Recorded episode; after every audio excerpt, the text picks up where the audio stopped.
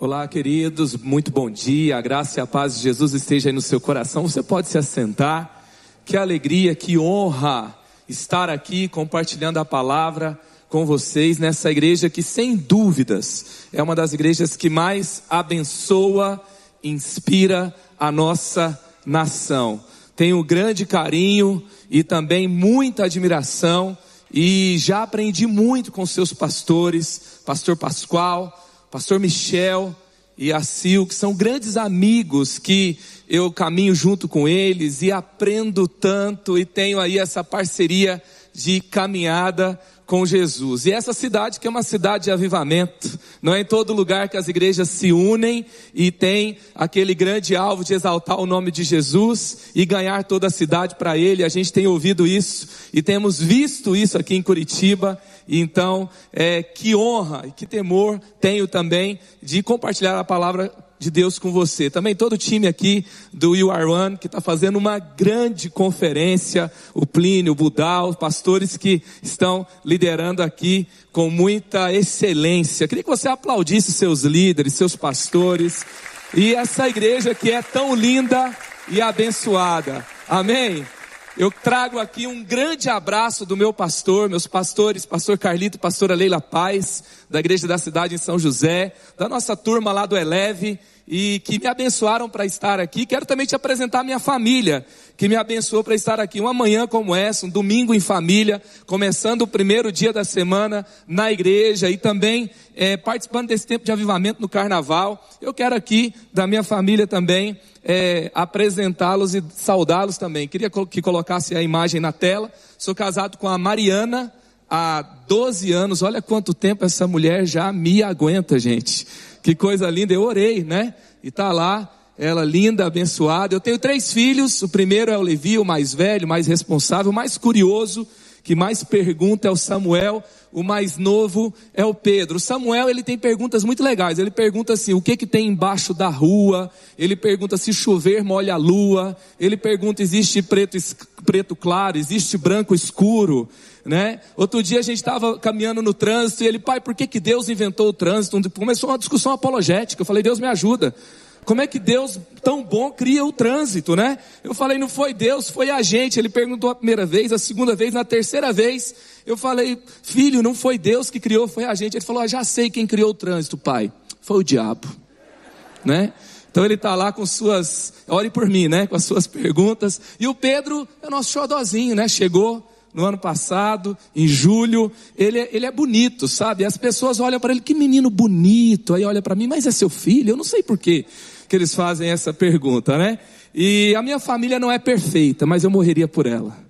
A minha igreja não é perfeita, mas eu faria tudo por ela. Então ame a sua igreja, ame a sua família e viva todo o pleno propósito de Deus para a sua vida nesses ambientes que Deus criou para você viver e cumprir o seu propósito. Amém?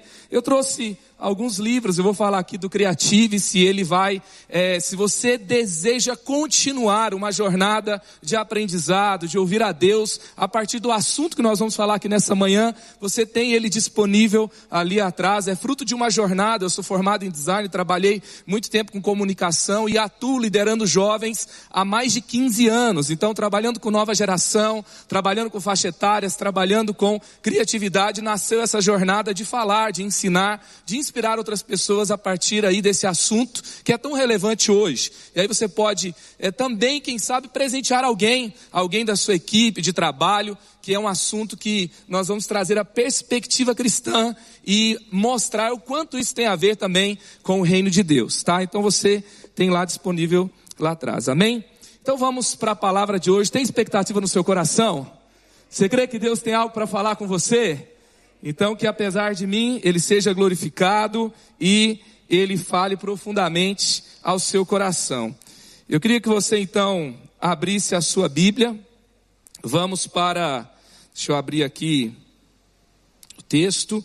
Nós vamos agora para Colossenses capítulo 3, versos 9 e 10. Colossenses capítulo 3, versos 9 e 10, que diz assim: vocês já se despiram do velho homem e se revestiram do novo, o qual está sendo renovado em conhecimento à imagem do seu Criador. Ou seja, a experiência da vida cristã está sendo apresentada aqui pelo apóstolo Paulo como uma experiência que você deixa o velho para trás, você é renovado e você se torna semelhante ao seu Criador. Ele é um Deus Criador. Então, quando eu vou falar aqui de criatividade, por que a gente fala, a gente pode falar num culto para todos. Eu não estou falando aqui com a equipe de comunicação da igreja, eu não estou falando com o time é, de mídia que faz um incrível trabalho, com a, o time da adoração que tem muito ali das artes. Eu não estou falando aqui para profissionais de uma área específica. Eu estou falando para todos. E por que nós podemos falar para todos sobre esse assunto? Se você pegar a sua Bíblia e você for para o primeiro capítulo, você for para o primeiro versículo da Bíblia, você vai ver ali, no princípio criou Deus os céus e a terra. Qual que é a primeira característica que Deus quis que fosse revelada sobre si mesmo nas escrituras sagradas? Que ele é um ser criativo. Que ele é um ser criador. Vamos para o versículo 26 do capítulo 1 de Gênesis. Vai dizer que a Trindade, eles se unem, né, o Pai, o Filho e o Espírito Santo, um coletivo criativo eles vão fazer uma criação juntos, e aí você vai ver lá o texto. E disse Deus: façamos o homem a nossa imagem e nossa semelhança. O que que isso significa? Se Deus é criador e ele te fez a imagem e semelhança dele, no quinto ali tem a criatividade. No contexto do Brasil, criatividade está em primeiro lugar. E quando eu olho para um quadro desse, queridos, eu fico pensando: quem tem intimidade com o Criador? Quem conhece a Deus? Quem sabe que foi feito semelhante a Ele?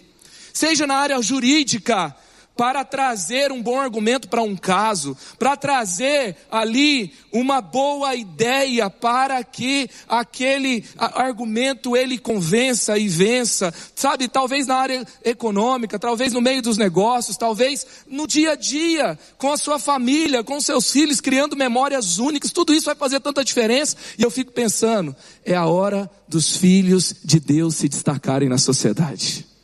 É hora de revelar, revelar ao, o Criador de uma forma muito única. E aí então a, a Carmine Galo, ele fala que as ideias são a, a, a moeda do século 21. E aí eu queria trazer aqui algumas ideias, alguns exemplos simples. Lembrando lá de Tiago 1,17, que toda dádiva e todo dom perfeito vem do alto, descendo do Pai das luzes, que não muda como sombras inconstantes. Então, as boas ideias vêm do céu, vêm do Pai das luzes. E aí então, nós acabamos de viver um contexto de pandemia, um contexto onde muitos perderam seus empregos, muitos é, ficaram, os jovens iriam se casar e adiaram casamentos, eles iriam ser contratados nos estágios e eles, aquele estágio foi cancelado, ele, ele comprou a mala, tirou o visto, se preparou para ter uma experiência fora do Brasil e a viagem foi cancelada. E ali então muitos jovens ficaram sem a, aquele futuro que eles desejavam e ficaram sem a sua esperança porque estavam talvez nessas coisas e eles ficaram ali então é, sofrendo esse tempo. E eu vi três amigos que se juntaram, três amigos designers, e eles criaram um curso de design. E sabe quantos jovens eles formaram? Por meio da plataforma que todo mundo tinha acesso, o Instagram, na pandemia na cidade de São Paulo, três jovens se juntam e eles formam dois mil designers. duas mil pessoas que têm ali um ponto de partida para um trabalho, para um job, para pegar alguma coisa ali, para ter algum recurso e poder talvez recomeçar, repensar ali o, o, o, futuro que eles estão buscando. Também teve um menino, olha isso aqui, um menino de 13 anos de idade. Ontem eu ouvi o pastor Michel falando sobre um projeto que vocês têm, é de passar os livros para Braille, sensacional. E aí então, esse menino de 13 anos, ele cria um dispositivo, uma impressora é, de braille com Lego, que se torna então 75% mais barato do que é, os, as impressoras convencionais. Isso vai abençoar cerca de 35 milhões de deficientes visuais aí ao redor do mundo. Tem um, eu estava vendo sobre um aparelho de eletrocardiograma. É, a, a, General Electric tinha esse aparelho que pesava 150 quilos para fazer um primeiro exame para saber se está tudo bem para começar ali um diagnóstico se a pessoa está tendo um ataque cardíaco, se tem alguma coisa errada. E ela então é, produzia esse equipamento na Índia. E na Índia, é, os engenheiros eles tinham uma grande frustração, porque esse aparelho com, é, é que funcionava com eletricidade, que é, tinha um reparo extremamente caro, que é, custava mais de 10 mil dólares e que pesava 130 quilos, não estava acessível para mais de 90% dos indianos. Então eles criam um aparelho que funciona a bateria, pesa menos do que uma latinha de refrigerante e que custa ali, é, que custa 500 dólares. E aí eu pergunto para você, na hora que o país rico vai fazer um novo, ele vai fazer o que custava 10 mil ou o que custa 500. Aí você tem o conceito de inovação reversa. E aí você pode ver que nas grandes dificuldades podem surgir grandes ideias. E assim será na sua vida onde você estiver, em nome de Jesus. Dá uma olhada nos avivamentos históricos. Você vai perceber que Billy Graham, ele usou fortemente a arte, o design. Ele vai utilizar todas as linguagens de comunicação que são tão poderosas que tem um documentário falando que o sotaque português está se perdendo em Portugal por causa dos youtubers brasileiros. Ou seja, uma linguagem de comunicação, a linguagem do YouTube, a linguagem informal, a linguagem ali com humor, está transformando o sotaque de uma nação.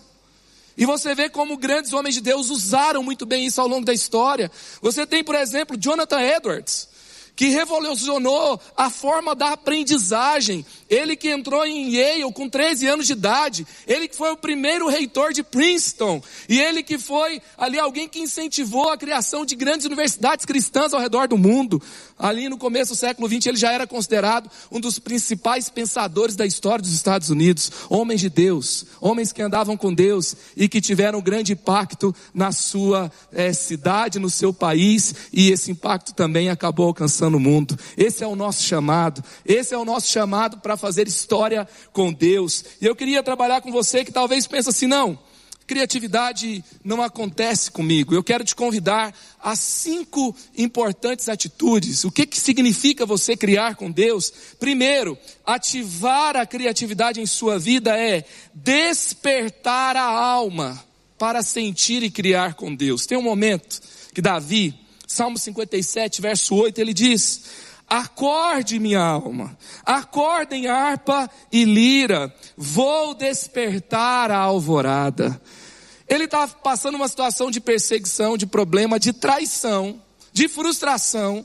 Ele tem inimigos ao seu redor. E aí ele fala sobre um grande livramento de Deus. E ele fala: Acorde, minha alma.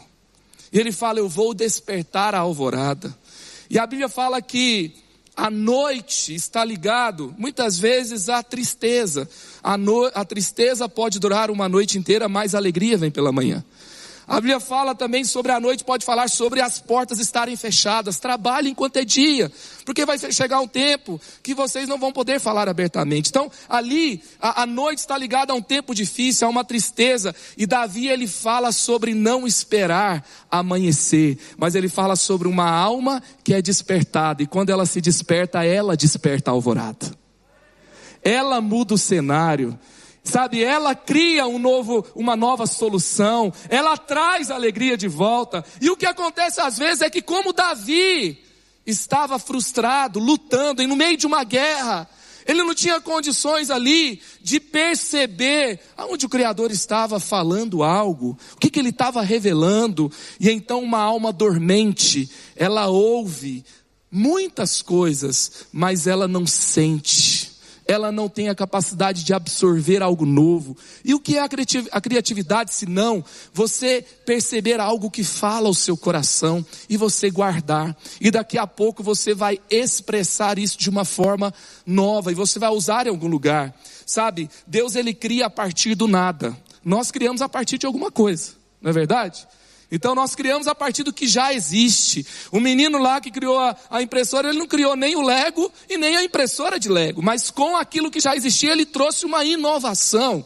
Ele fez algo novo. Deus cria a partir de nada. Nós criamos a partir daquilo que já existe. E aí então nós é, podemos ver Sabe, ouvir uma mensagem, ler um livro, assistir um filme, ter uma, é, um passeio onde você passa por um centro histórico e você vê edificações, e você vê arquitetura, você vê urbanismo, você vê ali jardinagem, você é, tem uma contemplação de um pôr do sol, e, e você é, passa por um museu, e você vai então trazendo coisas para o seu coração. Você tem aquela experiência do admirar, do contemplar, e você guarda uma alma que está ativa, uma alma que não está dormente, ela vai então sentir, ela vai coletar grandes informações e ela vai fazer grandes coisas. Talvez você ficou frustrado, talvez você não tenha descansado no mundo de rotinas, você vive cansado, você não tira férias, você não tira um dia de folga, e você está ali até a noite de madrugada com o celular na mão, e você já amanhece o dia atropelado, e a sua alma não descansa. Deixa eu te dizer uma coisa: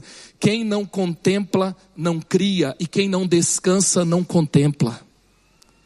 Você precisa contemplar para criar.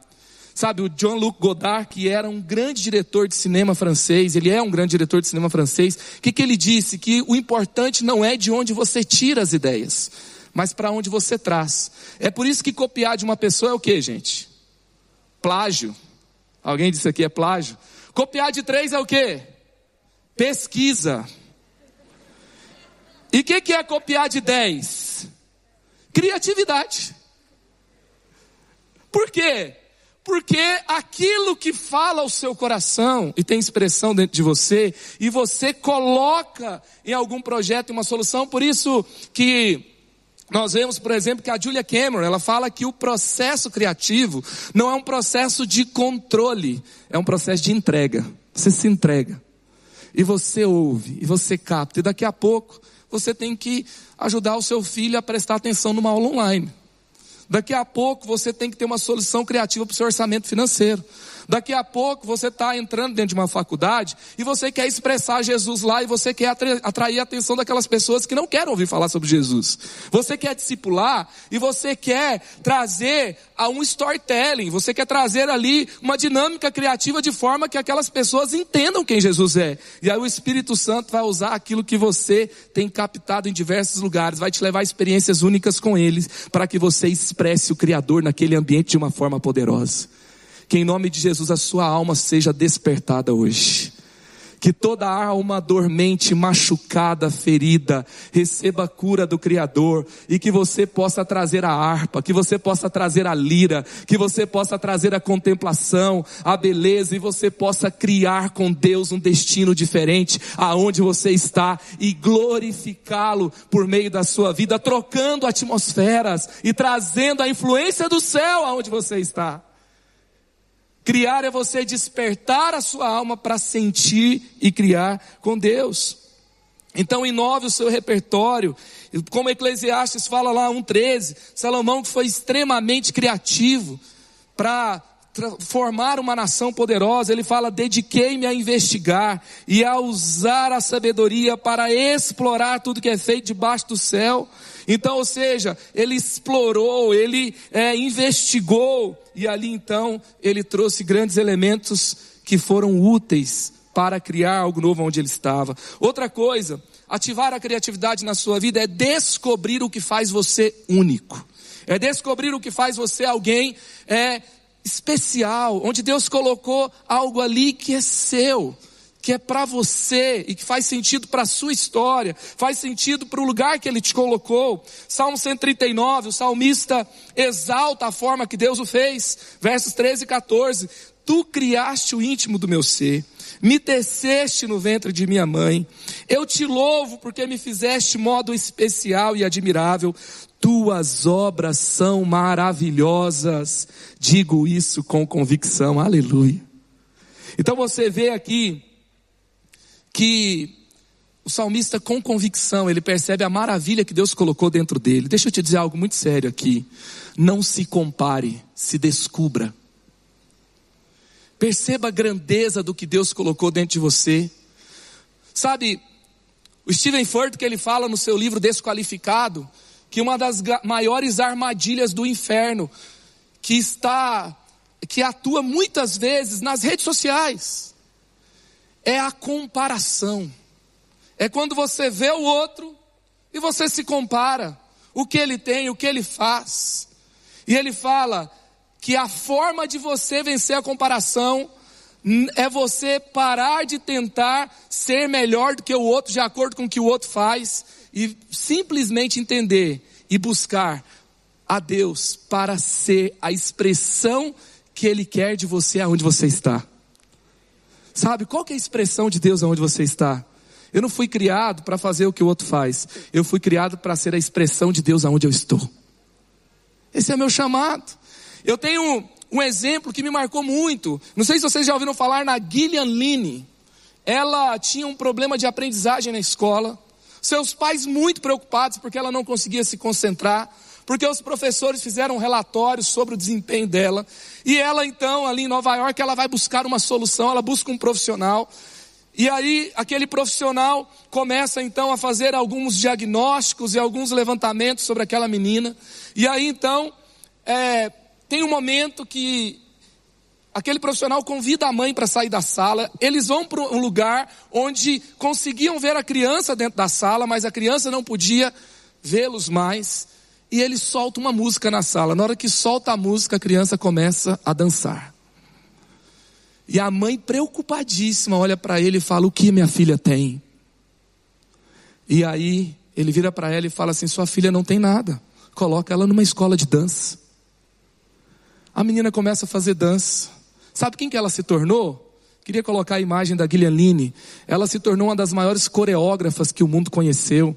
Ela foi a coreógrafa de Fantasma da Ópera. Ela foi coreógrafa de Cats. E ela então encantou o mundo com a sua arte. E o problema não estava nela. Na verdade, o presente estava nela. Nem sempre o mundo vai reconhecer a grandeza do que Deus colocou na sua vida. E você não pode parar aí. Você pode expressá-lo e você pode ser quem você é, aonde você está. Não se compare mais, se descubra. E nessa jornada de autoconhecimento, entenda o que faz você único. Sabe, tem uma, um estudo muito bom de um cara chamado Howard Gardner, ele que é um cientista de Harvard. E sabe o que, que ele fala? Ele fala sobre diversos tipos de inteligência que nós temos. Queria colocar aí na tela, só para a gente ver a, a, os tipos de inteligência, para você já perceber talvez qual que é aqui, é, é mais compatível com as inteligências que você tem ali que ressaltam a interpessoal, a existencial,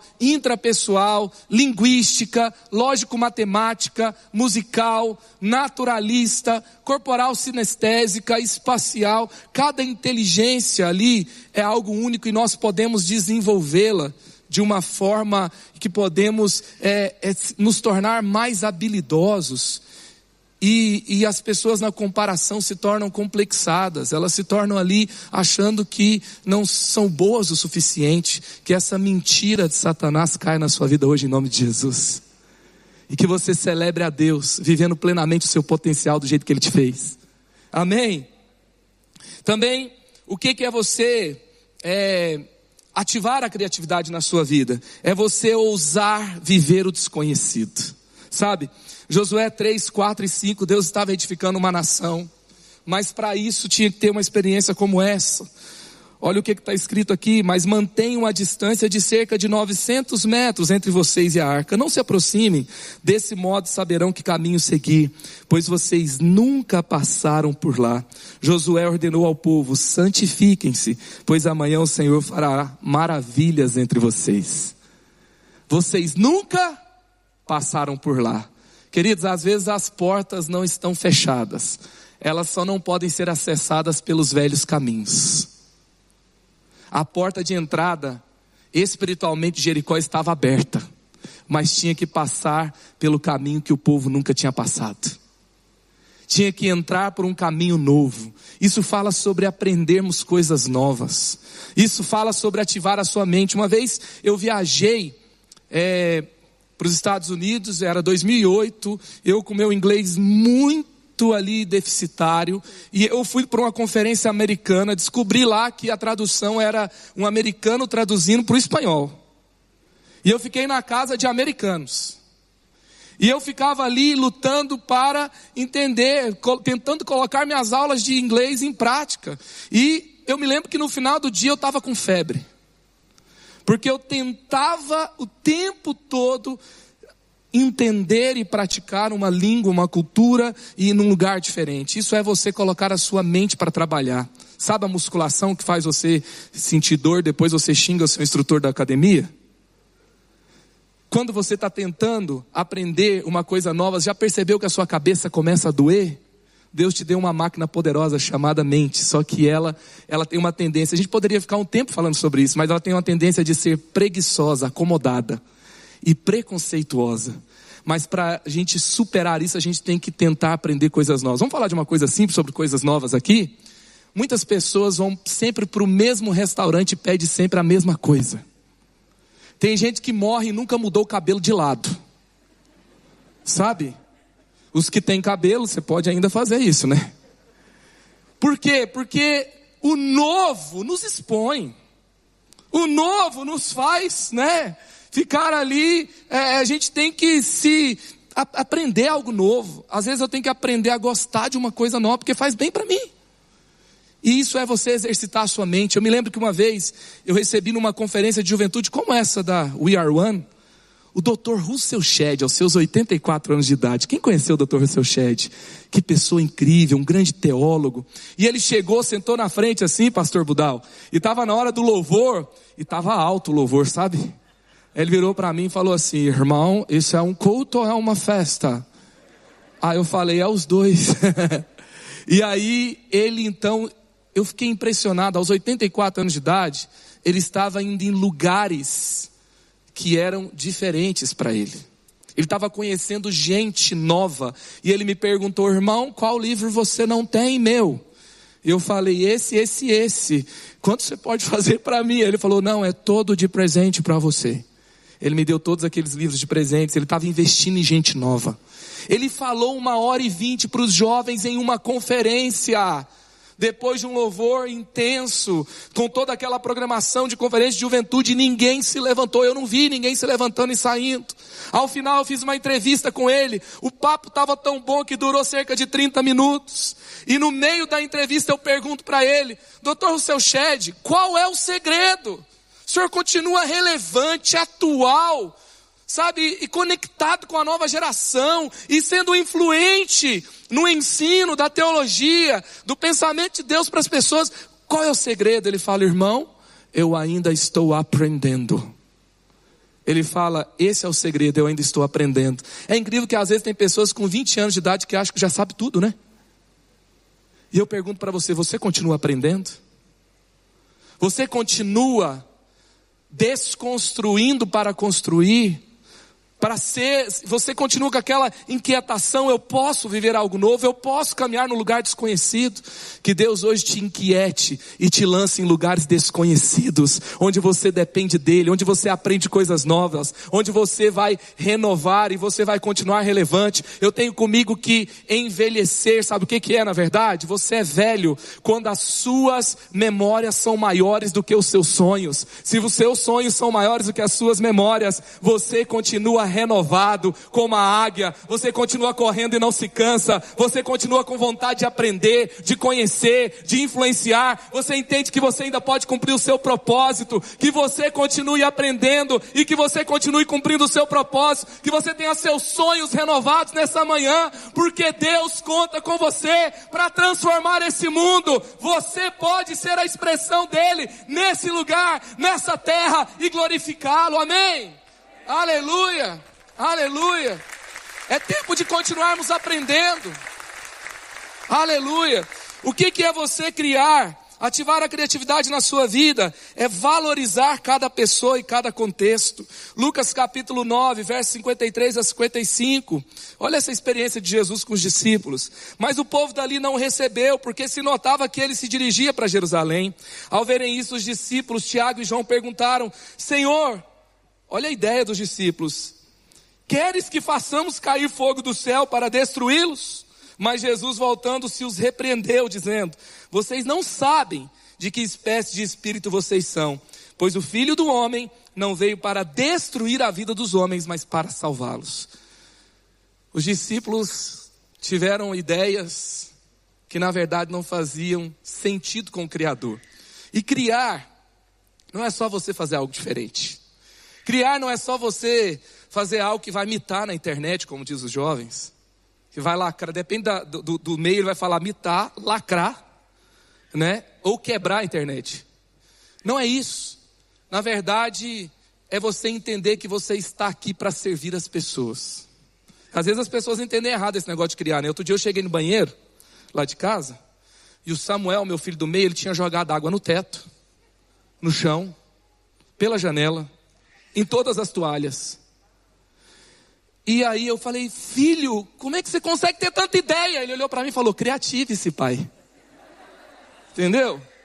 Outro dia eu cheguei na sala e falei assim: tem que guardar todos os brinquedos, o que não tiver guardado vai pro lixo. Aí eu falei, boa. Ele falou assim: pai, eu guardei a slime. Eu falei, que bom. Onde você guardou? Ele falou, no teto. Olhei pro teto, a, a slime descendo, escorrendo assim, ó. Então, às vezes, as pessoas entendem algo assim não muito bem. Eles têm algumas ideias, né? Que não são assim exatamente. Mas como que nós acertamos as ideias que Deus nos dá? é porque elas nascem para abençoar alguém. Elas nascem para resolver o problema de alguém. Os dons que Deus nos dá não é para a gente se exibir, não é para a gente mostrar o que consegue fazer, não é para fazer um show para as pessoas, mas é para servir e abençoar aqueles que precisam. Um dos conceitos mais poderosos de criatividade é a empatia sabe? E não é você colocar, sabe, nós vamos ser uma igreja que os desejos das pessoas vai estar no centro. Não, é Jesus no centro, resolvendo problemas reais que as pessoas têm. Por isso que Hebreus 3 vai dizer: quando é, visitem os presos como se vocês estivessem presos. Porque a gente tem que pensar qual é a realidade daqueles que sofrem. Por isso que nasceu uma ideia para socorrer famílias que estavam com fome ontem. Isso é empatia. E assim nós temos que é, é, trazer contextos e ideias diferentes para onde estamos. E eu queria aqui falar do último ponto. O que, que é ativar a criatividade na sua vida? É aumentar a intimidade com o Criador. 1 Reis 10, 4 e 5. Ficou como fora de si, pois a rainha de Sabá, vendo toda a sabedoria de Salomão e a casa que edificara.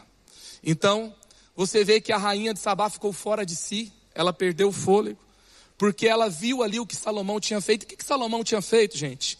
O texto vai relatando lá em 1 Reis 10, a comida de sua mesa, a arte culinária, o lugar dos seus oficiais, designer de interiores, design de interiores, o serviço dos seus criados, um serviço diferenciado de qualidade, os trajes deles, design de moda, gente. O holocausto que oferecia na casa do Senhor, a forma que eles se relacionavam com Deus era com excelência, não era de qualquer jeito, tinha cor, tinha criatividade, tinha arte. Então a rainha olha, o mundo olha, ela representa os poderes do mundo, os lugares mais influentes do mundo. Eles olham e falam: Uau! E eu queria dizer algo aqui: está na hora do mundo ficar sem fôlego de novo, diante da expressão do Criador na igreja de Jesus nessa terra. Está na hora de o mundo olhar para nós e falar o que, que eles têm, como eles resolvem os conflitos, como eles socorrem os necessitados, como eles fazem a diferença, como eles prosperam naquilo que põe as mãos, como eles, sabe, o serviço que eles fazem é diferente, a forma que eles tratam os seus colaboradores é inovadora, é diferente, tem empatia, tem amor, tem diferença, tem criatividade. Está na hora da igreja criar suas faculdades de pedagogia, de administração, já tem sim, mas está na hora da gente fazer mais diferença, porque a gente ficar aqui combatendo como que o mundo está sendo tomado pela perversão, pelas ideologias, não vai mudar, mas de uma forma que é mais propositiva, onde nós ocupamos esses lugares, onde nós formamos os novos educadores, os novos influenciadores da sociedade, o mundo vai ficar sem fôlego diante da expressão de Deus nessa terra. Amém? E sabe, até o mundo já percebeu que tem algo espiritual na criatividade. Tem gurus espirituais para ativar criatividade nos CEOs. E eu começo a ver CEOs procurando um cristão. para perguntar para eles: me mostra o endereço do Criador. Você tem o endereço do Criador? Sabe, é tempo de sonharmos novamente com Deus. Sir Ken Robson ele fala que o problema para a maioria de nós não é que almejamos alto demais e fracassamos. É exatamente o oposto. Nosso objetivo é muito baixo e temos sucesso. João 14, 12. Sabe o que Jesus fala? Digo a verdade: aquele que crê em mim fará também as mesmas obras que eu tenho realizado, fará coisas ainda maiores do que essas, porque eu estou indo para o Pai. Deus nessa manhã está te convidando para o inédito. Quantos querem viver o inédito com Deus? Amém. Queria que você ficasse em pé no seu lugar. E nesse final de mensagem eu gostaria de ler uma carta do seu Criador para você. Uma carta daquele que te fez. Cada um desses versos aqui tem um embasamento bíblico. E eu queria que você recebesse essa mensagem do seu Criador, com seus olhos fechados. Então, ouça. Você é criativo. A minha essência está em você. Eu o fiz semelhante a mim. Os seus impossíveis são apenas convites para que o novo se revele por meio da sua fé e ousadia. Explore todos os contextos e ambientes que criei, porque eu me revelo em mais lugares do que você imagina. Eu estou nos ajuntamentos da igreja, mas também na agitação das cidades. Dei ao ser humano inteligência para a tecnologia, a sensibilidade para a arte e a compaixão para inovar no socorro dos necessitados. Assim como dei a Moisés criatividade no governo e administração do meu povo, dou a você o mesmo por meio de relacionamentos, formação e experiências no que você empenha ter. Assim como dei inteligência e inovação a Pedro e aos apóstolos para liderarem multidões iniciarem um movimento imparável, a grandeza está disponível a você. Assim como usei Paulo com a poesia, a literatura, para revolucionar culturas e grandes cidades com o meu poder, eu desejo usar você. Eu me revelo nas cores, linhas e até nos cheiros e formas da minha criação. Por isso, eu o convido hoje para contemplar o belo e o deslumbrante. Eu mesmo decidi parar e contemplar tudo que fiz e me alegrei, porque vi que tudo era muito bom. Na contemplação está a ativação para a criatividade. Assim como a chuva cai sobre bons e maus, eu derramei inspiração sobre mais pessoas que você poderia esperar. Resgate tudo para a minha glória. Eu dei a você talentos e dons, mas você precisa desenvolvê-los Vá fundo nisso. Eu dei a você uma personalidade. Ela é única, um grande presente. Por isso, sinta-se bem com ela. Até na tristeza e na dor. Eu dou a você criatividade, poesia, canções e palavras para consolo e esperança para muitos. Está sendo ativado em você um novo olhar, uma mente explosivamente criativa, uma fonte de ideias inspiradas pelo meu espírito Comece, reinvente a si mesmo se for necessário. Comigo, a mediocridade jamais será o seu lugar. Eu decidi construir o futuro com você em meio a situações mais improváveis. Eu estou com você em todos os momentos. Criative-se, o extraordinário te aguarda. Amém, amém, amém. Feche os seus olhos agora. E se nessa manhã, nesse convite do Criador a você, crendo que Ele te chamou, crendo que Ele colocou coisas tão lindas e grandes em você. Se você deseja se conectar com Ele, se entregar a Ele, de uma forma pessoal, você pode fazer isso porque Jesus abriu um novo caminho, porque Ele morreu na cruz pelos meus e seus pecados.